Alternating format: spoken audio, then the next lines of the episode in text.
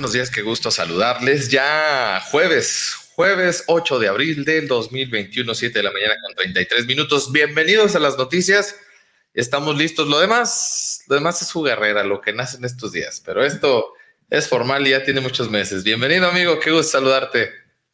Eh, muy buenos días, Rafa. Como siempre, un gusto estar contigo. Gracias a toda la gente que ha seguido este proyecto informativo. Ciertamente no de unas dos semanas para acá, amigos, sino de mucho tiempo. Ya tenemos pues, prácticamente desde que arrancó la pandemia, que nos obligaron a estar en casita, amigo, que dijimos, bueno, pues queremos seguir con, con nuestro público y decidimos hacer este formato y que ya nos gustó el formato y ya lo estamos dejando de manera permanente. Entonces, de verdad, gracias a todos ustedes.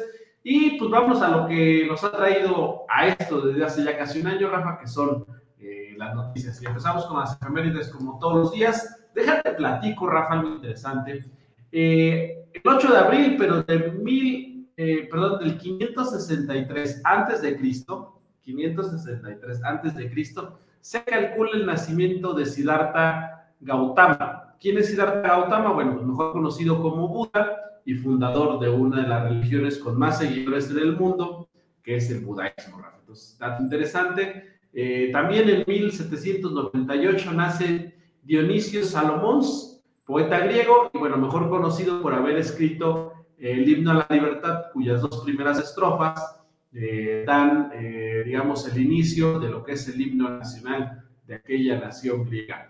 Y también en 1973 fallece Pablo Picasso, pintor y escultor español y uno de los principales precursores o fundadores del famoso cubismo, amigo. Entonces, bueno, pues datos interesantes hoy, 8 de abril, Rafa. Sí, mucha connotación histórica y que hay que recordar, tener ahí presentes, ¿no? Eh, con gusto les platico que hablando del dólar estadounidense, la cotización en esta mañana sigue estando interesante, ¿eh? son 20 pesos con 15 centavos, amigo, 20 pesos con 15 centavos. La cotización del dólar estadounidense en estos días, si usted quiere invertir en dólares, sería un buen momento, ¿no? Después de, de cómo ha estado tan variante, digo, a lo mejor ya no lo vamos a volver a ver a los 18, a los 19, pero 20 pesos con 18 centavos, la verdad que está, está decente, ¿no? Sí, exactamente, la verdad está bastante, bastante bien, Rafa, con respecto a los días que tuvo en algún momento, ¿no? Que casi llegó a los 21 y recordarás en marzo del año pasado a los 22 casi, ¿no? Entonces, es un, es un precio ahorita, digamos, estable.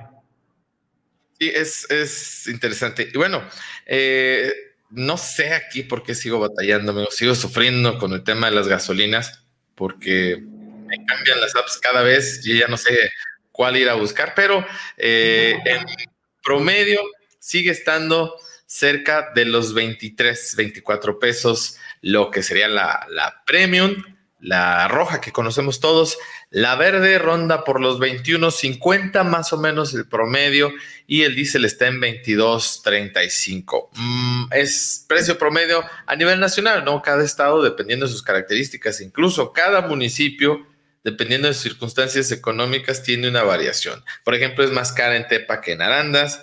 En San Ignacio también de repente en algunas estaciones suele ser más cara que en Arandas. En Jesús María, bueno, Ahí, ahí la llevamos con el tema de los combustibles.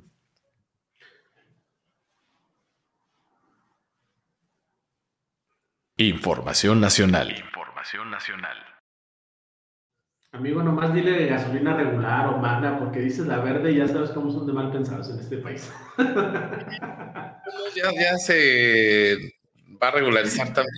que hay un debate muy interesante ahí sobre el tema de, de esta plantita que además tiene algunos beneficios medicinales, ya le aumentaron el gramaje que tú puedes portar para tu consumo personal.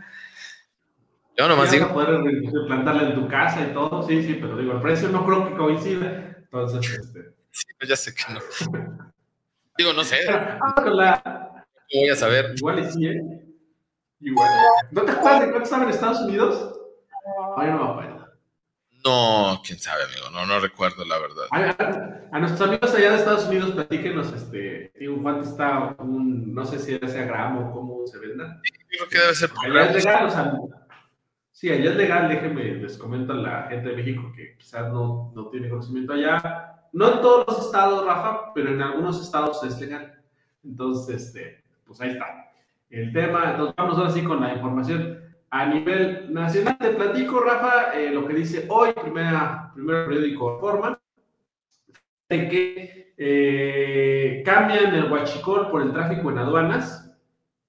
Y esto tiene que ver con que la gasolina es mucho más barata en Estados Unidos, amigo. Introducen crimen pipas desde Texas y barcos por Puerto de Tamaulipas. Puerto, barcos completos, amigo. Eh, las bandas del crimen organizado dejaron de ordeñar ductos y ahora contrabandean gasolina. El crimen identificó sus operaciones en las aduanas fronterizas y puertos marítimos, en colusión con funcionarios de aduana para introducir los combustibles de manera ilegal. Las redes operan principalmente en las aduanas de Reynosa, Matamoros, Nuevo Laredo y en los puertos de Altamira y Tampico. Fuentes federales informaron que cada día decenas de pipas, decenas de pipas ingresan con combustible adquirido en Texas, que no se reporta en las aduanas. Además, hay importación con documentación falsa para disfrazar combustible y evadir pago de impuestos. Así el asunto es. Es que aquí todo se puede en México, o sea, somos muy ingeniosos. Dice por ahí la frase que si esa creatividad, esa visión de negocio incluso, de emprendedurismo, lo usáramos para cosas más positivas, también otra cosa sería nuestra nación. Digo, hay quienes lo hacen de manera positiva, de hecho, pero pues, hay quienes también se van por, por este otro tipo de actividades ilícitas. Dicen que no dominamos el mundo porque no queremos, Rafa, y a veces damos ejemplos de que sí podríamos, ¿eh? Sí, sí, lo bueno, este... Sí, sí, sí, sí. No, no es que de repente tenemos que buscar ingenio, que bueno. Y fíjate que hablando más de este tema del crimen organizado, se expande el cártel Jalisco dice Reforma, en Estados Unidos, Pacífico e inclusive Hawái. El cártel Jalisco Nueva Generación es la organización criminal eh, de más rápida expansión en México y junto con el cártel de Sinaloa, uno de los dos grupos dominantes en el tráfico de drogas eh, a Estados Unidos. En ese país el cártel tiene presencia en 26 eh, ciudades más importantes, incluyendo Honolulu, Hawái, y San Juan de Puerto Rico, Rafa. Entonces, hasta ahí los brazos de este cártel. Además, en México, bueno, se calcula que tiene presencia en 27 de las 32 entidades eh, del país. Entonces, bueno, pues interesante este análisis que hace, por cierto, de acuerdo con la DEA, es un, es un ensayo que hace la DEA, y dice también que controlan, Rafa, los puertos de Manzanillo, claves para la importación de precursores químicos para elaborar eh, fetalino, metafetaminas y otras drogas que están inundando el mercado americano. Entonces, bueno, pues ahí se habla ya de la, del poderío, Rafa, en todos los sentidos de este cártel Jalisco Nueva Generación, que eh, nada, no nada más es el tema del uso de armas y la violencia, sino también el control económico y de aduanas que tiene para poder hacer este trasiego de drogas, pues prácticamente todo el mundo. Sí, sí, sí. Bueno, y te platico también, además, que eh, perfila de expropiación en ley de hidrocarburos, Rafa, este, pero no van a usar la palabra expropiación. Ahorita te voy a leer el dictamen. La Comisión de Energía de la Cámara de Diputados discute un proyecto de dictamen de ley de hidrocarburos que contempla la posibilidad de expropiar empresas que tienen permisos sin que la redacción use el término de expropiación. Y ahí te va la redacción. La autoridad que haya emitido el permiso de importación de hidrocarburos, perdón, será eh, eh, a cargo de la administración y operación del permisionario para la continuación de la operación de las actividades. Señala en el texto eh, que se prevé ser discutido los, el próximo miércoles en la Cámara de Diputados. O sea, si tienes un permiso para importación de gasolina, te lo pueden quitar y ellos lo van a administrar. ¿Con qué pretexto o con qué elemento se podría hacer esto?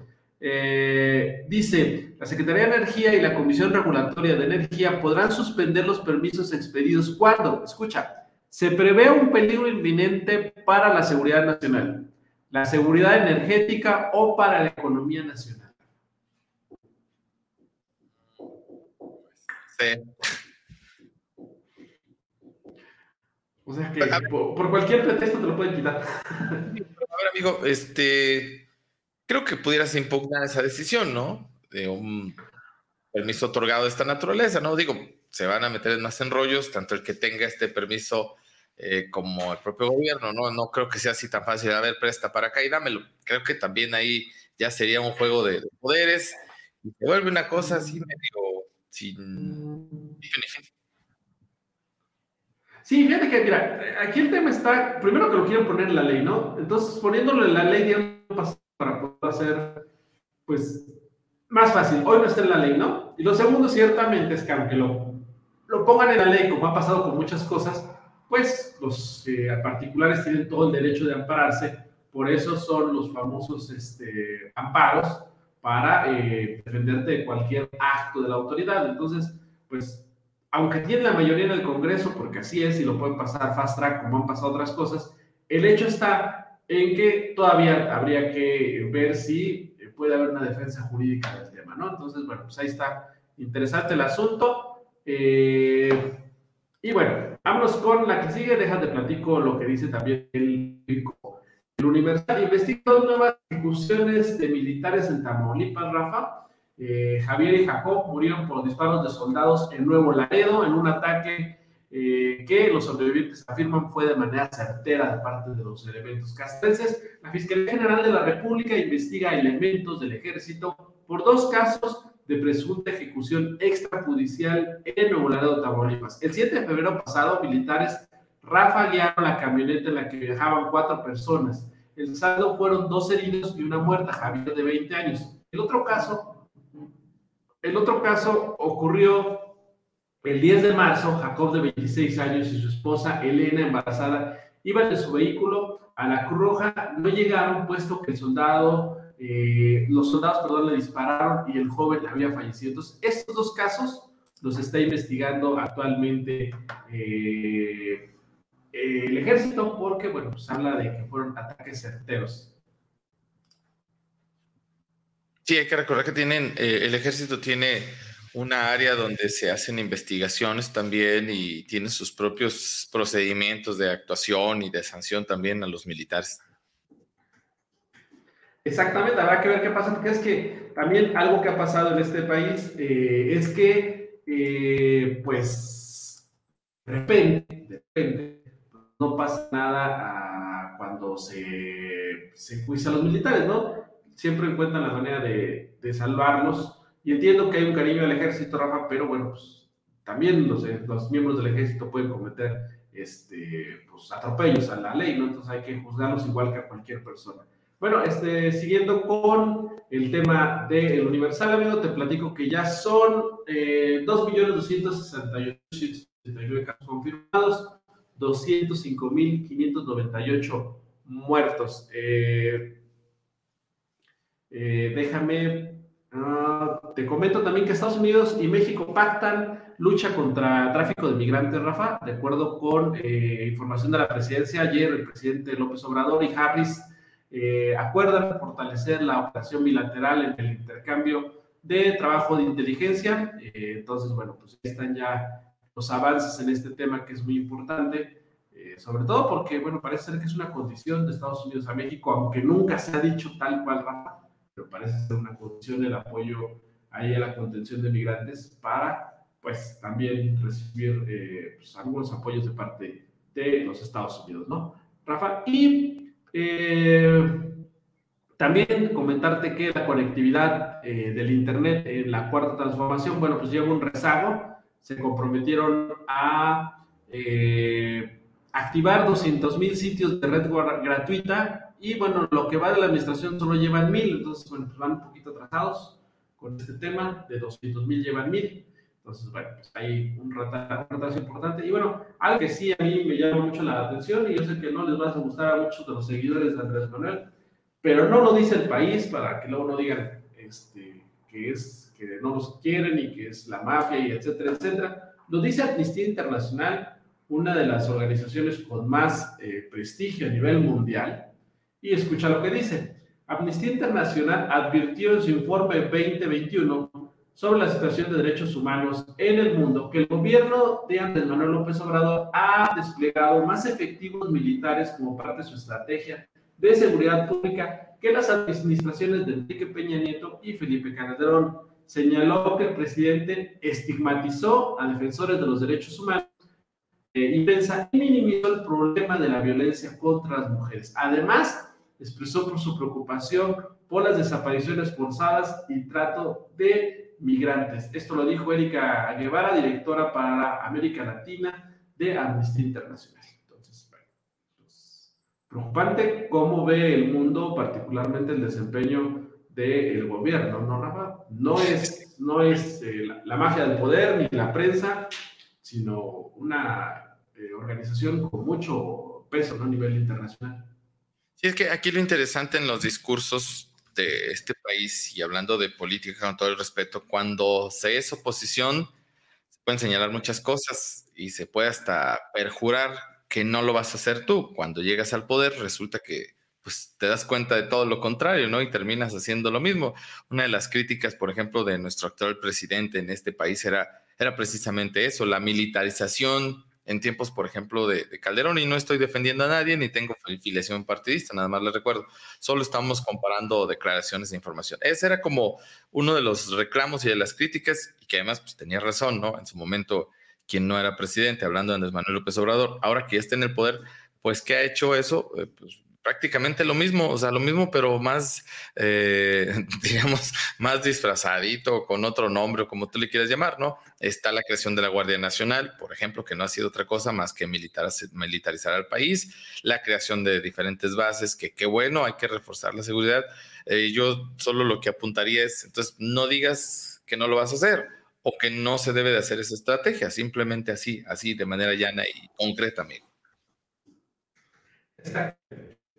Exactamente, lo vas a decir eh, muy claro, ¿no? Pero bueno, en fin, así el asunto. Y bueno, rapidísimo ya para concluir con el tema nacional. Vuelve a ser México, dice el financiero, el primer socio comercial de Estados Unidos. Esto habla, Rafa, de que bueno, pues la economía empieza a dar señales de normalidad, dicen los especialistas. En el primer bimestre del 2021, México volvió a posicionarse como el principal socio comercial de Estados Unidos al registrar una balanza comercial con un total de 96.998 millones de dólares. Ah, de disculpar que a veces me trabe, amigo, pero es, mucha cantidad que yo en mi vida he visto junta, entonces de repente ahí se, nos, se me traban los números, pero bueno, eh, China eh, tiene 95.4, México llegó a 97 y pues nos colocamos como el principal socio comercial eh, americano, que eso ha sido así durante muchos años y bueno, pues es, es, importante para los mexicanos que así se mantenga el asunto, ¿vale? Entonces, bueno, pues con esto terminaríamos el tema a nivel eh, nacional. Muy bien, es momento de pasar a sus comentarios que desde luego nos alegran la mañana, amigo, definitivamente hacen la diferencia en este espacio donde pues tienen la bienvenida para que ustedes también se puedan expresar libremente. Mari Quiroz, muy buenos días. Buen provecho, amigo, buen provecho. Rodrigo Ratos hizo, buenos días, Rafa. Ezequiel García dice, buenos días, saludos a los dos. Gracias también para ti. Eh, ah, también gracias a Rodrigo ahí corrigiendo más, creo que mi nombre o algo así. Gracias, Rodrigo. Per Díaz dice, muy buenos días muchachos, les deseo lo mejor y que tengan un día maravilloso, que Dios los bendiga, un fuerte abrazo para ustedes, saludos para todos allá desde Atotonilco, un abrazo para ti, Fer, también. Grace eh, bonito día también para ti. Silvia Camarena, buenos días. Joseph Vargas Delgadillo, muy buenos días para ti. Dice Rodrigo Cerratos, buenos días Rafa, yo tengo un problema con un vecino que llega borracho al lado de donde vivo y un desorden que hace y no deja ya dormir, dice, y no le he hablado a la policía porque... Ah, ¿Qué va a decir? Por Bueno, no sé exactamente a qué se refiere Rodrigo, pero hay que hablarle a la policía, hay que recordar que hay un formato donde el juez municipal puede allanar ese tipo de diferencias entre vecinos o puede abogar, diríamos, esa sería la palabra adecuada, ¿no, Adrián? Entonces hay que reportar la queja. También es otro bronco, ¿no? No sé cómo a veces entre vecinos no nos queremos, caray, es difícil cuando más bien pudiéramos echarnos la mano, nos hacemos la vida imposible, ¿no? ¿Cuántos casos donde ah, pues le dejo la basura ahí afuera de su casa para que se enoje, le, no sé, tantas cosas, ¿no? Le rompo un cristal, hago un sonsonete, un escándalo, qué difícil es la convivencia humana todos los días, ¿no? Pero bueno, tenemos estos recursos legales para hacerlo, Rodrigo. Yo, ¿qué te recomendaría? Pues acudir a la comisaría y pues que te pasen con el juez municipal un citatorio a este vecino y pues que te traten de poner de acuerdo de la mejor manera.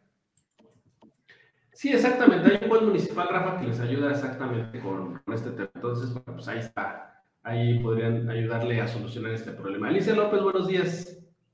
También saludamos a don Pepe González. Muy buenos días. Gracias por sus informes. Saludos para todos. Monse Gutiérrez, saludos hasta Chiapas, que pasen un buen día, dice. Eh, María Elena Orozco Aguirre dice, buenos días desde Querétaro, saludos hasta allá. Eh, Berardo Barajas, como siempre, aquí con nosotros, muy buenos días amigos. Ya voy tomando un cafecito en mi termo de cuarta de guerra y disfrutando el programa. Gracias a nuestro amigo Everardo.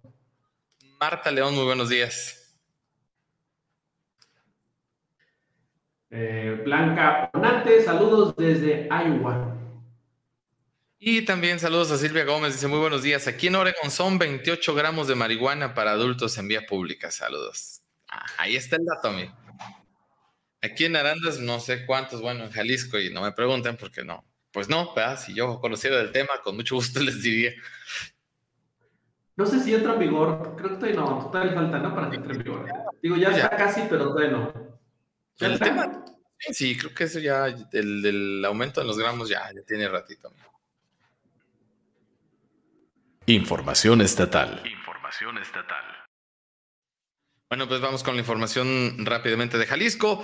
Temor a secuelas y el origen de las marcas afectan la vacunación. Eh, hay que recordar que en estos días se lleva a cabo en la zona metropolitana de Guadalajara este tema. Adultos mayores se salen de las filas si no es la marca de su preferencia. En Guadalajara no se pusieron más de cuatro mil dosis y eso sí me llama la atención porque no creo que existan cuatro mil adultos nada más en, en esta metrópoli. El punto es que también se ha hablado de diferentes investigaciones a nivel internacional. Ya sabes tú el caso, por ejemplo, de AstraZeneca, que han dicho que tema de algunas trombosis han estado ahí relacionados directamente con este asunto. Entonces, bueno, esto tiene en vilo por ahí algunos de nuestros abuelitos porque quieren saber cuál es la marca de la farmacéutica que le están aplicando las dosis y esto, consideran expertos, pues ha generado en una complicación para poderse ir a vacunar. Eh, otro dato también interesante que hoy manejan los medios estatales, por ejemplo, Milenio, eh, es que en 2021 se producirán más de 227 mil toneladas de chatarra electrónica, amigo. Eh, es un montonal, ¿eh? 227 mil toneladas de chatarra electrónica. Eh, Jalisco está ocupando el segundo lugar en el país como generador de este tipo de desechos y dicen que se prevé este aumento debido a que hubo más compras por internet durante la pandemia, que además se pusieron de moda, ¿no? Estabas tú en casita, no puedes hacer muchas cosas, pues cuál era lo, lo más práctico, pues adquirir muchos productos a través de diferentes plataformas. Entonces, Jalisco se está colocando en el segundo lugar a nivel nacional como generador de desechos electrónicos, computadoras, tabletas, celulares, eh, todo aquello que pues va cambiando rápidamente, televisores también, por citar algunos casos, ¿no? Eh, entonces, tenemos el segundo lugar, no sé si decir honroso o deshonroso, pero eh, en segundo lugar como generadores de desechos electrónicos, amigo. Sí, exactamente. Además, ¿sabes qué, Rafa? ¿Cuál es el problema con este asunto? Que muchas veces esta pandemia nos hizo comprar cosas que ni necesitábamos, ¿no? Nomás por el hecho de que pues, estábamos ahí de repente eh, sin hacer nada, como tú le dices, ah, pues vamos a comprar algo. Entonces, bueno, pues después a bronques puedes hacer de esos eh, desechos, ¿no? Y bueno, si usted anda por la zona metropolitana o piensa viajar en estos días, ya iniciaron nuevos trabajos en la carretera Chapala. Esto pues como parte de la renovación que realizan desde febrero en la carretera hacia Chapala. Hay que tener cuidado porque va a generar eh, pues algunos atorones viales, entonces habrá que buscar eh, diferentes opciones, ¿no? Para, para poderlo hacer. Se los aviso, pues, porque yo mucho sé que mucha gente acá de los Altos va a los fines de semana a estas zonas de la zona metropolitana de Guadalajara. Eh, si va a ir a Chapala, pues busque otras opciones, que por cierto sí hay un par de, opciones por ahí en vez de irse por la salida tradicional. Río Verde sin una gota de agua Eh, así lo están reportando algunos medios también. Eh, dicen que sin una gota de agua se puede apreciar actualmente el río Verde a la altura de la comunidad de San Nicolás de las Flores, esto en Jalostotitlán. La imagen que se muestra desde el puente San Nicolás, donde ayer no corría ningún líquido. Recientemente el gobernador Enrique Alfaro Rodríguez ha insistido en habilitar pese a que distintas voces han referido que cuenta con poca agua. Y cuando menos ahí se ve que, que es muy poquita eh, el agua que se está, o, nada, eh, la que se está previendo se pudiera utilizar, amigo. Problemas con el agua, amigo, y hay que ver cómo lo resolvemos, ¿no? Así es. Y bueno, si me lo permites, hacemos una pequeña pausa en esta mañana en la información estatal para seguir realizando este ejercicio que hemos establecido en este mañanero, donde ustedes han podido tener el perfil de, algunos de los candidatos que buscan la presidencia de Arandas. Y bueno, sería importante. Sí, amigo. Sí, continúa si quieres, Rafa, este, porque estoy viendo que la cámara la tiene. A través de nomás les, les comento, están entrevistado que si nos hace favorzote de de voltear la cámara y lo enlazamos. Quedamos unos segunditos, ¿no? Que le activen el, el, giro de pantalla, porque a veces si no lo activan es por lo que sucede, amigo. Se queda ahí. Entonces, bueno, en lo que cuestión se resuelven. Bueno, eh, continúo con más información. Perderán cosecha tras corte de agua, dicen ejidatarios de Zapotlán, eh, después de las acciones que han sido anunciadas por el Ejecutivo Estatal. Eh, no pudieron regar sus sembradíos al desconectarles tomas en un operativo pasado hace algunos días. Se acordarán ustedes, amigos, que estaba por ahí pendiente ese asunto y que incluso se había dicho que eran tomas clandestinas o incluso se había señalado también como el tema de las gasolinas robadas, así se estaba calificando también estas tomas de agua o achicoleo de agua, se le había dado ese término, y resultó después que sí tenían permisos federales para poder tener estas tomas de agua que eran, pues repito, en su momento fueron consideradas como clandestinas de parte del gobierno del estado y después se supo que estaban totalmente dentro del marco de la ley. Entonces, bueno, pues este fue un tema interesante que ya afectó al sector del campo en esta zona de Jalisco. Otro dato también triste, lamentable, es el abandono y la crueldad hacia los animales durante la época de pandemia, así como se han tenido que dejar en el olvido a estas mascotas, pues también eh, triste que en la vía pública se les ha maltratado. Es una realidad que están enfrentando los animalitos. Es otro, otro de los temas ahí, una asignatura pendiente. Y piden no olvidar eh, otras afecciones, dice especialista, porque con la pandemia, pues todo se centró en eso, en la pandemia y no eh, en otras enfermedades que estas seguían vigentes. Amigo, estoy a la espera de tu indicación cuando tú me digas, este, Sí, tú, tú sigue, yo te aviso, amigo. Perfecto. Tú sigue, yo te eh, aviso. De acuerdo. Y bueno, pues también hay impugnación porque algunos eh, candidatos de Morena, eh, pues no, no tuvieron la oportunidad de salir con el aval del IEPC y pues hay quienes están ya presentando hasta juicios por la protección de sus derechos políticos. Es el caso de Sergio Chávez, aspirante de Morena a la alcaldía de Tonalá, al rechazarle el IEPC su registro, espera la brevedad recuperar el tiempo perdido para escuchar las problemáticas de la gente del municipio. Eh, ya, pues, eh, este candidato aseguró que aparecerá en la boleta, entonces, pues, de esta manera está haciendo la solicitud para la restitución de su candidatura. Casos como este y sobre todo afectados los de Morena eh, fueron, fueron varios y se espera que eh, pronto se pueda resolver o subsanar esta situación. Así lo dice Morena en Jalisco, que está pues trabajando por incluir a todos sus eh, candidatos. Y bueno, otro de los temas también importantes que esta mañana eh, les comparto y que ayer, ayer por cierto, pues salía a relucir es el caso de Acatic. Acuérdense ustedes que el tema de la desaparición de una familia de Zapopan se volvió muy mediático. ¿Esto por qué? Bueno, porque venían de regreso unas vacaciones de la Ciudad de México y pues ya no se supo de su paradero, ya no se supo dónde quedó esta familia y hubo la detención de siete policías y eh, uno más que está pues prófugo eh, de la ley, así tal cual, un octavo policía. Entre estos eh, elementos de seguridad municipal en Acatic, bueno, está el propio comisario, imagínese usted de ese tamaño el, asunto, o la intervención o el involucrarse de la autoridad con la delincuencia. Y eh, otro de los temas que llama la atención precisamente en este asunto es que dos elementos habrían tenido órdenes de aprehensión pendientes, Adrián. Sin embargo, pues ahí estaban laborando en la corporación. ¿Cómo ocurren estas cosas? ¿Cómo es posible? ¿Cómo suceden? Parece eh, ficticio, parece eh, irreal, ¿no? En este México surrealista. Sin embargo, así es, desafortunadamente.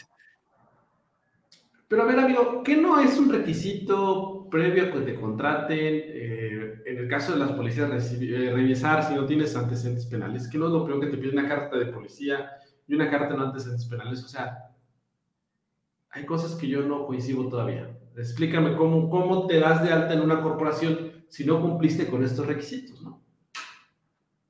El punto. E, ese es exactamente el, asunto aquí. Eh, dice la nota del informador que dos oficiales de Acatic tenían órdenes de aprehensión por desaparición forzada, o sea, además, además de las tenían por desaparición forzada. Eh, dice la nota que dos de los siete policías municipales en Acatic que fueron detenidos esta semana por la desaparición forzada de la familia Villaseñor Romo tenían una orden de aprehensión previa por el mismo delito. Este fue cometido contra una persona a inicios del mes de marzo. O sea, no, bueno, pues es una chulada, amigo. El presidente del Supremo Tribunal de Justicia del Estado, Daniel Espinosa Licón, confirmó que tras liberar la orden de aprehensión en contra de los policías la noche del domingo pasado, se dieron cuenta de que dos de esos agentes estaban involucrados en otra investigación por desaparición forzada y continuaban, además, laborando, cosa que, qué vergüenza, amigo, qué vergüenza. Cosas que pasan en este, en este país, Rafa. Y bueno, ahora sí, si me permites, yo creo que ya estamos eh, listos, Rafa. Vamos a enlazarnos con el doctor eh, Miguel eh, Zúñiga. A ver, creo que están haciendo algún cambio de cámara. No, ahí estamos ya. ¿Ya con esto? entonces, vamos a enlazarnos con el doctor Zúñiga, que parece estar listo. Ahí está. Ahí lo tenemos.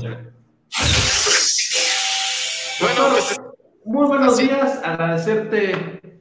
Perdón, ¿me escuchas? ¿Sí me escuchas? Sí, eh, doctor, muy buenos días. Agradecerte que nos concedas estos minutos en ese espacio informativo. Sabemos que estás por entrar a una empresa, sabemos que estás por entrar a una empresa, pero platícanos rapidísimo, ¿cómo te ha ido en este arranque de campaña, doctor? Buenos días. Hola, muy buenos días, Rafa y Adrián. Me da mucho gusto la oportunidad que me dan de estar aquí en su canal de Cuarto de Guerra y poder mandar un saludo a los arandenses. Pues nos encontramos muy contentos ahorita aquí afuera de la, de la fábrica o de las carrocerías de José Varela y queremos empezar el día con, un saludo a todos los trabajadores de las empresas que nos abren la o nos dan la oportunidad de poder platicar con ellos. Eh, doctor, ¿qué les va a decir hoy a los trabajadores de esta empresa? ¿Qué les va a platicar? ¿Cuál es el objetivo? Bueno, es dejarles un mensaje siempre muy claro. Debemos de, de ver que nuestro propósito es trabajar sobre varios ejes en nuestras propuestas una de las más importantes, obviamente, es la salud, eh, que llevo ejerciendo desde hace más de 15, 16 años en mi carrera de cardiología. Y es muy importante platicar con ellos que las instalaciones del Seguro Social eh, vamos a tratar de gestionar que aumenten su calidad, su nivel de atención, porque es muy importante el número de, de personas derechohabientes del Seguro Social y la calidad en infraestructura, la atención, eh, que tenemos actualmente en Arandas, pues es, es un poquito deficiente o no, no adecuada para, para, el nivel que ya vivimos en Arandas, por el número de personas derechohabientes, por las empresas, por los empresarios que obviamente tienen la responsabilidad de asegurar a su personal y es muy importante trabajar sobre esto. También queremos platicar con ellos, obviamente, varios temas en cuestiones de seguridad, iluminación, su traslado, que sea de una forma más adecuada, ver la forma de crear algunas ciclopistas para que tengan acceso y, mayor movilidad dentro del ayuntamiento y con mayor estabilidad para, para que sufran, para que vayan de una manera más segura a su, su traslado a los trabajos y a su casa. Eh, entre otros temas, pues obviamente queremos tocar los aspectos de, de deporte, la educación que debemos de, de fortalecer y es muy importante trabajar el rubro de la educación, de la, seguridad, perdón, con una creación de una policía de compañía, una policía que sea eh, más cercana a la ciudadanía y que nos dé la seguridad de que podemos trasladarnos de una forma más adecuada a donde queramos ir a cualquier hora del, día y de la noche. Eh, doctor, oye, eh, veo que traes cubreboca, eres médico. ¿Qué, ¿Qué elementos de seguridad, de higiene están usando ustedes en su campaña para las visitas a las personas, que esto ha sido también una polémica en este arranque de campaña. Sí, si te entendí bien, este, en cuestiones de seguridad personal, yo creo que es muy importante el avanzar con pequeños grupos este, que no expongan a la ciudadanía a la hora que tengamos contactos con ellos, ¿no? Muy importante el uso del cubrebocas, eh, la mascarilla facial como tal no sustituye el uso de cubrebocas y obviamente eh, no disminuiría el riesgo de contagio de, esta enfermedad que estamos viviendo actualmente. Entonces, queremos salvaguardar mucho los protocolos, uso de cubrebocas, eh, la sana distancia, lo más que, se pueda, y obviamente el uso de, gel y, tratar de, de mantener las especificaciones que nos da la Secretaría de Salud. Doctor, por último, pues agradecerle obviamente que nos tome la llamada. Sabemos que eh, así como usted, pues los candidatos andan ocupados en estos días, andan en la visita, que la campaña pues, se va ganando a través de la comunidad, como tierra, visitando domicilios, visitando empresas. Por último, platíqueme cómo lo ha recibido la gente en estos primeros ya cinco días de, de campaña que estamos iniciando hoy, el quinto día, por cierto.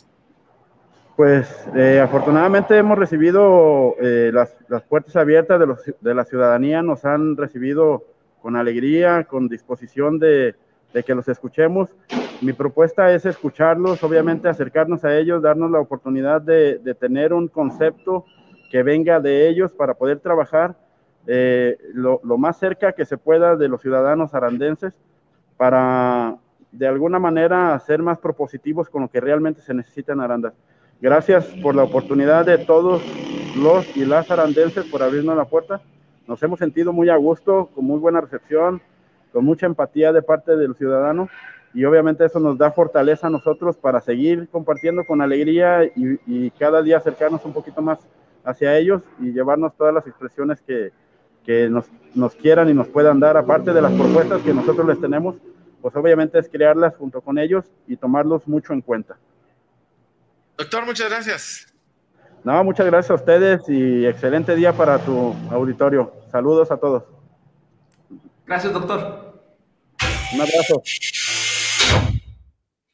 Bueno, pues ahí tienen ustedes esta colaboración y gracias por tomarnos la llamada al doctor eh, Zúñiga, que bueno, se encuentran en campaña. Fíjate que me acaba yo pensando, amigo, que precisamente eh, esto de la pandemia nos está implicando, sobre todo a los candidatos, que tengan que volver a hacer otra vez muy personal la labor de las campañas, muy cara a cara con las medidas que ya decía el doctor, eh, cuidando obviamente los protocolos de salud, pero olvídate tú de los grandes eventos con cientos o miles de gentes, no, es casi, casi ir casa por casa, amigo, casa por casa y de manera muy directa y muy personal, sí, con todas las medidas necesarias, pero muy, muy personal, ¿no?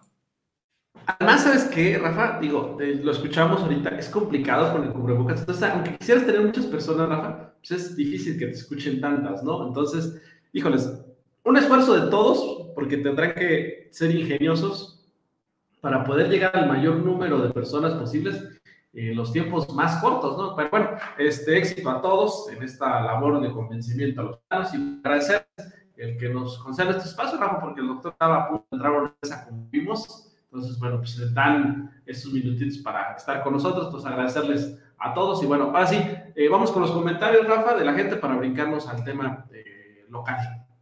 Así es. Nada más déjame termino de contarte de esta situación de los dos oficiales de Acatic que tenían orden de aprehensión por desaparición forzada. Eh, sí, este, dijo el presidente del Supremo Tribunal de Justicia del Estado que un agente del Ministerio Público de la Fiscalía solicitó la orden de aprehensión y que ésta se le concedió, aunque no la ejecutó. En ambos casos fueron jueces diferentes los que resolvieron los mandatos judiciales por desaparición forzada. Este lunes, el de esta semana, se desahogaron las audiencias iniciales, una para los siete elementos por la desaparición forzada de la familia Villaseñor Romo, cuyo paradero se desconoce desde el pasado 24 de marzo, y otra para los dos agentes que están señalados por el caso de inicios de marzo. La audiencia de vinculación a proceso de los señalados se celebrará el próximo 10 de abril, o sea, estamos a dos días. Este eh, tema, pues sin duda, sin duda estará vigente en estos días. Eh, el fiscal estatal Gerardo Octavio Solís comentó que en el caso de la familia desaparecida durante su trayecto de la Ciudad de México a Jalisco, podría estar ligado con el ataque a balazos del cual fue víctima un hombre el 19 de marzo. A él se le interrogará una vez que esté en condiciones de hacerlo, dado que continúa internado en un hospital y no ha sido posible obtener una declaración oficial de su parte para obtener más pistas. ¿Creen que sería clave lo que tenga que decir esta persona relacionada con esta familia? Entonces, eh, de estos siete policías que ya tienen este señalamiento por desaparición forzada, dos, dos de estos angelitos tenían ya otra orden de aprehensión también por el mismo delito. Pues, ¿dónde nos encontramos? En serio, para dar miedo a veces, ¿eh? La realidad que vivimos. Pero sigo, preguntándome, ¿cómo llegan estas personas a ocupar puestos de seguridad? O sea, esa es mi pregunta, Rafa. O sea, ¿cómo le hacen? O sea, ¿por qué no hay... Rafa, tú pides trabajo en una empresa eh, normal y te investigan casi hasta este, dónde naciste, con quién, dónde vives, ya imagino que se tiene que hacer con un elemento de seguridad, ¿no?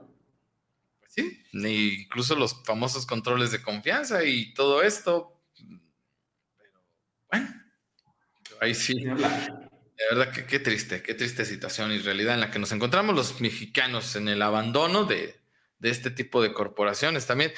Y luego están los buenos policías, ¿eh? porque no todo es malo. Están los buenos policías. Está esta mujer del grupo Gamas en la zona metropolitana que perdió la vida enfrentándose a unos ladrones, una mujer que había trabajado para la corporación, madre de familia, con una hija y que había tenido muy buenos resultados en la detención de ladrones de vehículos y que bueno, perdió la vida también a inicios de esta semana en la zona metropolitana de Guadalajara. Estos otros policías, buenos policías, que también están en la misma circunstancia, no tienen las prestaciones de ley correspondientes, a veces no tienen el equipamiento. No sé si por eso también, Adrián, a veces ya no se investiga tanto, porque no todos quieren ser policías, y es que yo creo que no cualquiera lo sería bajo las situaciones actuales ahora en nuestro país. No hay lo necesario, no reciben lo necesario, no hay el equipamiento, las prestaciones, el respaldo, y encima arriesgando la vida todos los días, ¿no? Entonces, estás como entre un fuego cruzado ahí, dos bandos, ¿no? Entre irte a la oscuridad o cumplir con tu labor y también arriesgar la vida. triste la situación también para ellos. Mi reconocimiento y mi respeto a los buenos policías. A los que se aprovechan de eso, no.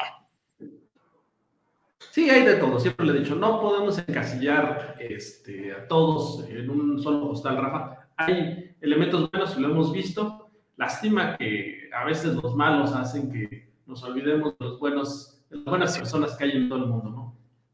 Eh, Piedra Celestina, saludos desde Detroit, Michigan. Desde su querido Detroit, dicen por ahí. Eh, la Yasmin, que le mando un abrazo enorme, mi amiga Yasmin. Alberto Mulgado, Jalisco, con récord de policías detenidos por estar entregados al crimen organizado o desaparecido o desaparición de personas, muchos de ellos en municipios de los Altos Sur. Eh, saludos a Oscar Zúñiga también, gracias por sus comentarios. Tiburcio Morales González, ¿y qué hay del ISTE? Fíjate que el ISTE es un problema que, pues, hay que ser sinceros, es federal, pero fíjate que sería un, dato interesante preguntárselos a los candidatos a diputados federales. Dejen que tengamos uno por estos rumbos, se lo vamos a preguntar. Ese es un tema más de diputados federales, aunque también entiendo que los presidentes municipales pueden intervenir, pero nos comprometemos, Tiburcio, a, a preguntar ese tema a los candidatos, a ver qué propuestas traen. Por cierto, me acordé del caso de, de una mujer de 70 y tantos años intubada, no recuerdo si fue en Tamaulipas, Adrián, o en un, en un lugar por allá de la zona norte de nuestro país, que fue abusada sexualmente por un... Eh, que apenas acababa de trabajar o de entrar a trabajar al ISTE, parece que fue en Tamaulipas, y que abusó sexualmente de una mujer intubada por COVID-19. O sea, no, bueno, o sea, híjole, para ponernos los pelos de punta este tipo de, hechos en este México surrealista, repito, no, no puede ser, no puede ser. Por ahí ya hubo eh, acciones legales en contra de este sujeto y para no mentirles, déjame, eh, les comparto el dato bien rapidito para no quedarme aquí con la espinita porque, eh, no, bueno, de verdad que híjole, amigo, no, no sé qué, nos pasa en este país, en serio. Me hizo recordar aquel personaje de Héctor Suárez, eh, el famoso ¿qué nos pasa? O sea, en serio, dices, lo he visto o casi creí que lo había visto todo, pero eh, no, ya vi que no. Ay, y ahí te va. fue la fiscalía la que el pasado 6 de abril investiga el que un intendente del Hospital General Fernando Quirós Gutiérrez fuera presentado al Ministerio Público de la Fiscalía de Delitos Sexuales por presuntamente abusar de una mujer de la tercera edad intubada por COVID-19. El ISTE informó que cumplió con los protocolos de cero tolerancia y el acusado está en proceso de investigación. Eh, en respuesta a lo ocurrido el Hospital General Doctor Fernando Quirós Gutiérrez, el Instituto de Seguridad y Servicios Sociales de los Trabajadores del Estado ISTE informa que conforme a los protocolos de cero tolerancia y acoso y hostigamiento sexual que se cumplen dentro de las instalaciones del organismo, de manera inmediata se aplicaron acciones contra el presunto agresor, quien ya está en proceso de investigación por parte de la Fiscalía General de Justicia. Ah, fue en la Ciudad de México, yo me andaba yendo más, más lejos. ¿Cómo la ves? No, no, no, en serio, ¿qué, ¿qué están pensando los, los seres humanos? ¿Qué vida tendrán que llevar atrás para cometer estas atrocidades? O sea, qué mentes tan, tan afectadas, tan dañadas para no ser tan injusto con el calificativo. En serio, híjole. José Cruz Mercado Pérez, buenos días, gracias por el caballero. Saludos y bendiciones de regreso a José Cruz. Juanita Torres Cervantes dice: eh, Saludos también, gracias, un abrazo, gracias por estar con nosotros conectados. Eh, Dice que también trabajará por restablecer el servicio. El doctor que acabamos de tener el gusto de tener, Alejandro Zúñiga, me refiero al Liste, yo creo seguramente está hablando del Liste. Así es. Eh, saludos a Roberto Carlos Gomo también. Eh, saludos. Eh, bueno, ahí mensajes para el candidato que quedamos que íbamos a omitir ese tema para no herir sus susceptibilidades. Pero ahí está. hacer, amigos, agradecerle, ¿no? Gracias a Edgar Enrique Granado por su comentario a Selene González por su comentario. También saludos a Silverio Sotelo, muy buenos días. Blanca González lo está viendo. ¿Quién? Eh, está viendo el noticiero, amigo. Eh, ah, saludos, a Cristina Hernández también, gracias por estar conectada con nosotros esta mañana. Eh, vas, amigo. José Antonio Ortiz Martínez dice buenos días. Eh, gracias por tu comentario, Rafa Adrián, eh, por mantenernos informados eh, del acontecer día a día. Gracias por tu comentario, José Antonio. Y, Lorena Prado, muy, muy buenos días también para ti. Pues vamos con la recta final de este espacio de, de noticias mañaneras. Hay que ver cómo andamos en lo local. Información local. Información local. Tema, tema obligado, amigo, hablar de la vacunación contra el COVID-19. Ayer llamó la atención poderosamente que nos quedaran todavía como 300 vacunas a eso de las 12 del día. Ya posteriormente que yo arribé a hacer un en vivo ahí para todos ustedes para recordarles de esta mm, importante oportunidad de recibir la segunda dosis, ya como a las 2 de la tarde yo estuve por ahí todavía quedaban 200 dosis y ya sería muy solo las inmediaciones del Centro de Salud del Rosario. Eh, tengo entendido que hoy todavía quedarían unas pocas dosis y es que es importante que nuestros adultos mayores acudan a ponerse el refuerzo porque si no, no se garantiza la efectividad de este biológico. Con una sola aplicación no es suficiente. Creo que hubo ahí de repente confusión de parte de algunos de nuestros abuelitos o de nuestros adultos mayores porque cuando tú ibas y te aplicaban la primera dosis, Adrián, eh, te daban un documento como comprobante pues de la vacunación y te pusieron una fecha posible para la segunda dosis. Entonces, como ocurrió en otros municipios, Arandas no fue la excepción, vinieron adultos mayores de otras partes, inclusive de otros municipios de Jalisco, y ellos se fueron con la confianza de, ah, pues mi documento dice que la fecha posible de la aplicación de la segunda dosis sería el 15 de abril. Ah, pues me quedo tranquilo, ¿no? Y regreso a mitad del mes de abril. Y no, ya sabemos todos que llegó el, lunes por la tarde las vacunas y que se inició con esta labor de aplicación el martes y ayer miércoles también. Y esto creo que tomó por, por desapercibido algunos adultos mayores, lo que generó que se hiciera ahí la complicación. Entonces, hoy, si no, que me corrijan por favor ahí los servidores de la nación, pero hoy todavía se van a estar aplicando las últimas dosis que quedan ahí pendientes, que son exclusivamente para quienes se vacunaron hace más de 15 días aquí en Arandas por primera vez. Sí, exactamente. Eh, la fecha, como bien lo dice Rafa, fue tentativa. Entonces, si se aplicó la primera dosis hace 15, 22 días, es el momento de que hoy, por favor, se la aplique, porque si no, acuérdense que esta vacuna que pusieron eh, es la que menos efectividad tiene con una sola dosis. No lo podemos ocultar, no lo digo yo, lo dicen los estudios. Entonces, es importante que se apliquen las dos dosis, si no, pues de nada va a haber servido el hecho de que se hubieran formado y hubieran este, aguantado el calor para estar en la primera dosis. Entonces, porfa, eh, familiares de nuestros adultos mayores, los propios adultos mayores, lleven a sus abuelitos, lleven a sus tíos, a sus papás a vacunarse en esta segunda dosis. Entonces, eh, importante, importante que de verdad acudan y se apliquen esta segunda dosis para que logren la efectividad necesaria. Y repito, Adrián, no creo yo que sea porque no quisieron. Seguramente se complicó esta situación, ellos se quedaron esperando la otra fecha y pensaban pues que todavía tenían el tiempo. Ojalá que hoy, ya después de que se avisó tanto martes, miércoles, puedan eh, los que falten pues llegar hasta este centro de salud del Rosario a recibir su segunda, su segunda dosis. Que tengo entendido todavía el día de hoy, se van a estar aplicando las últimas dosis. Que se aprovechen, porque sí es, sí es importante tener a nuestros adultos mayores inmunizados con esta, con esta vacuna. Han preguntado todavía muchas personas, que eso es lo que está ahí en el aire, cuándo pueden llegar las vacunas, ahora sí en general, para toda la población de adultos mayores. No se sabe en el caso de Arandas cuándo puede ser. Está también pendiente Jesús María, que tampoco se ha sabido hasta el momento cuándo pudiera ser. A Totonilco tiene el mismo caso también, se está a la espera. Se ha dicho que tendría que ser en las próximas semanas, porque de acuerdo a los planes de vacunación del gobierno federal, en abril tendrían que estar vacunados todos los adultos mayores. Entonces todavía tenemos eh, algo así como tres, tres semanas del mes de abril. Esperamos que en, en eso eh, restante que nos queda de este cuarto mes del año, se puede hacer la inmunización en su totalidad. Estas son las estimaciones, amigos. Yo sé que hay cambios de repente, pero vamos a esperar que así, que así suceda, ¿no?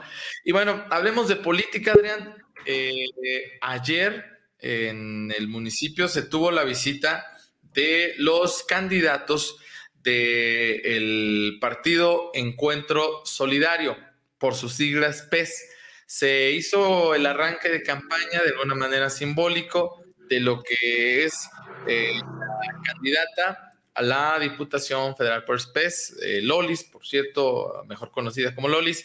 Eh, estuvo también la candidata a la Diputación Local por este tercer distrito, Mariana, novia de Vicente Fernández Jr., para mejor ubicación. y Lisbeth, también la candidata Lisbeth López, la candidata a la alcaldía municipal. Las tres mujeres estuvieron ahí en la esplanada del Parque Hidalgo, un evento acompañado por la música del mariachi, donde pusieron a conocer sus aspiraciones ya eh, con el registro eh, correctamente ante el IEPC y pues estuvieron hablando de, sus propuestas, de lo que buscarían hacer, ah, trabajando por los más necesitados, decían ellas, y escuchando también a toda la población eh, para establecer sus estrategias y lo que pudieran ofrecerle a los ciudadanos de Arandas, de la región y bueno, también a través de la Cámara de Diputados. Y sí, Rafa, estos partidos eh, pequeños, porque pues, hay que decirlo así, son de reciente creación, Rafa, y que bueno, han aprovechado quizás eh, las figuras, personas que ya tienen cierto pues, permeabilidad con la gente, que ya las conocen por otros ámbitos y han sido sus candidatos. En este caso, pues, está el hijo de Vicente Fernández ocupando un espacio que buscan que pues, de ahí se retome este tema, ¿no? Sí, creo que está por el distrito 20. Distrito 20. Sí. ¿Y qué está haciendo? Acompañando en este caso hoy a su novia, pues para tratar de también en esta zona jalar. Pues, para allá, levantar el rating, dirían por ahí, ¿no? Pero bueno, este, ahí está el esfuerzo de varios para lograr eh, posicionarse en las preferencias de los electores. Si ustedes tienen, como siempre, la mejor decisión, la labor del medio es presentarles las diferentes plataformas, quienes así nos invitan, ¿verdad, amigo? Porque hay quienes no nos han invitado, bueno, pues, se respeta también, pero cuando nos invitan y nos dicen, oigan, pues tengo este evento, vengan, con mucho gusto nosotros les damos cobertura para que ustedes... Seamos gordos, amigo. Este trabajo no es fácil, ¿no? Los medios de repente son necesarios. Ya ves cómo le andan tundiendo ahorita a Loret de Mola otra vez y a, que yo no los estoy defendiendo, ¿eh? no, tampoco soy muy adepto de Televisa, pero eh, ya ves cómo anda la rebatinga otra vez, muy interesante a nivel nacional. Perdóname, pero discúlpame, pero o sea, lo que hizo Loret de Mola ha estado muy mal, pero a ver, no es posible que el presidente ocupe una hora de la mañanera en hablar de un tema de hace cuatro o cinco años, Rafa, este, cuando hay 500 temas más importantes que debería resolver el presidente. Y mira, lo dijo Loret de Mola ayer en un video dice, a ver, hasta ahorita no ha desmentido nada de lo que ha sacado Latinos. Ahora ya inclusive los diputados de, de Morena están pidiendo que se investigue, que se investigue eh, los orígenes del financiamiento de Latinos, ¿no? Está bien, investiguenlo, no tengo ningún problema con eso. Pero a ver, hay 550 pendientes, lo acabamos de ver, el cártel Jalisco ocupando grandes lugares del país, hay muchas cosas como para que el presidente y los eh, diputados y senadores estén ocupados por los medios de comunicación, ¿no? Yo creo que traen chueca la mira, ¿eh? Eso lo puedo decir y no tengo problema, traen chueca la mira. ¿eh? Hay otros pendientes más que los medios de comunicación, ¿eh? perdónenme que se los diga. Sí, coincido totalmente con, contigo, amigo. Una realidad es que los medios en México se han prostituido, y lo digo sean, porque yo no pero muchos se han prostituido tanto en el contexto local como en el estatal y nacional. Eso no es un eh, desconocimiento ni, ni, una verdad que no sepamos. Eso es cierto. Y como tú lo dices, pues, que se investigue a todos, ¿no? A fin de cuentas, no hay preocupación cuando tus fondos son ilícitos, ¿no? Que se preocupe aquel medio de comunicación que tenga no muy transparente el tema de dónde se, se llega al financiamiento. Pero pues, hay otros temas también urgentes que no se han tocado. El de la seguridad, por ejemplo, no se ha tocado. O sea, ahí por encimita, digo, está el tema de la Guardia Nacional, la creación de esta policía militarizada, pero pues no ha rendido, digamos, los resultados que se esperaban, que ese yo creo que es el tema más importante también, y lo va a hacer en estas campañas. Sé que muchos a lo mejor no se van a meter a ese asunto, hablar de seguridad, porque pues, el tema es complicado, ¿no? Pero pues es una exigencia de la población, es una necesidad tener un ambiente más sano, mm, de más seguridad, de que tú puedas salir a la calle a trabajar a las actividades lícitas que sean y que regreses con bien a tu casa. O sea, ese es un, grito desesperado que tal parece a veces las autoridades no han estado escuchando, ¿eh? o nadie toca el tema. Eso sí sería muy interesante escuchar de, los candidatos cómo le van a hacer para mejorar el ambiente de seguridad. si hablamos nada más de la región de los Altos, ha estado muy afectado en los últimos meses, ¿no? Y, es una mentira, es una realidad, ahí está. Además, ¿sabes qué, amigo? Yo personalmente me da mucho coraje que traten a la gente como tonta y perdóname que lo diga. La gente no es estúpida. O sea, si, si la gente ve que un medio habla bien todo el día de alguien, todo el día durante los 365 días del año, la gente sabe que hay algún interés ahí. O sea, la gente no es tonta. Entonces, que le dejen ese proceso los políticos, tanto el presidente de la República como todos los demás, a la gente. La gente no es tonta, sabe cuando hay inclinaciones de un medio hacia alguien. Y dedíquense a lo que realmente importa, que es gobernar, ¿no? Entonces, bueno. Y sí, un tema pendiente para todos, municipales, estatales, federales, es la seguridad pública. Urge eh, tener un país donde se pueda transitar con total calma, sin preocuparte de si vas o no vas a regresar a tu casa. Así es. Y bueno, me gusta mucho que estamos eh, cada vez más abriendo el espacio a los ciudadanos y tenemos este tipo de buzón de, Vox Populi, amigo. Ayer compartí el audio de una de nuestras seguidoras que nos hablaba sobre la prevención de las extorsiones telefónicas. Hoy te comparto una opinión de una de nuestras seguidoras también, que con mucho gusto me solicitaba que hiciéramos eco de sus palabras. Y si te parece, vamos también inaugurando este buzón de Vox Populi aquí en, en estas mañaneras de cuarto de guerra. Muy interesante su comentario que nos deja para todos en estos días de campañas. Mire, escuche usted. Ojalá lo transmitan. Yo creo que en las campañas políticas nuestros contendientes deben de aprovechar para concientizar en la cultura del trabajo. Además, México es mucho más pobre que Estados Unidos y en Estados Unidos manejan dos o tres partidos políticos. Y en México 20 qué, mientras los enfermitos duermen en el suelo, o sea, ya no tuvimos vergüenza. Nada más con erradicar tres cosas aquí en México y trabajar en ellas, sacaríamos a México adelante y dejar de hacer tanto teatro. Erradicar un poco de pobreza, ignorancia y el gran fanatismo que manejamos. Hay leyes universales Buen día y que sigan con su noticiero muy en alto. Felicidades.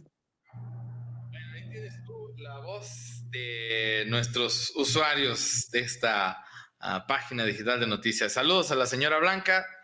Coincido con muchas de las cosas que dice. La verdad, Me encorazonan, me encorazonan, dicen, dicen mis chiquillas, me encorazonan. Aquí está el espacio abierto también para la opinión de todos ustedes en este buzón ciudadano. Pues vaya dirigido como el caso de, estas dos mujeres que tanto ayer como hoy lo han hecho con mucho respeto eh, y lo han hecho con un objetivo muy neutral, muy interesante lo que nos dice, ¿no? Eh, cosas por las que se tendrán que trabajar y sería sencillo, no es descubrir el hilo negro, amigo, pero a veces cuesta trabajo. Sí, exactamente, a veces eh, cuesta trabajo, a veces hay intereses de por medio. Pero bueno, eh, Rafa, vámonos, saludos. Berta Villalobos Navarro dice saludos cordiales. José Luis Gómez, desde donde nos veas, te agradecemos infinitamente que nos acompañes, amigo. Un abrazo. No lo deja la señora y se tiene que ir ahí al baño a mandar el mensaje. Saludos, José Luis, gracias. Ya nos hizo la mañana aquí. Dice Tiburcio Morales González, Rafa Adrián, sí, en efecto sobraron 120 vacunas lo que estamos hablando de 120 personas que no fueron por su segunda dosis, es correcto. Rosario Boites, saludos también para ti.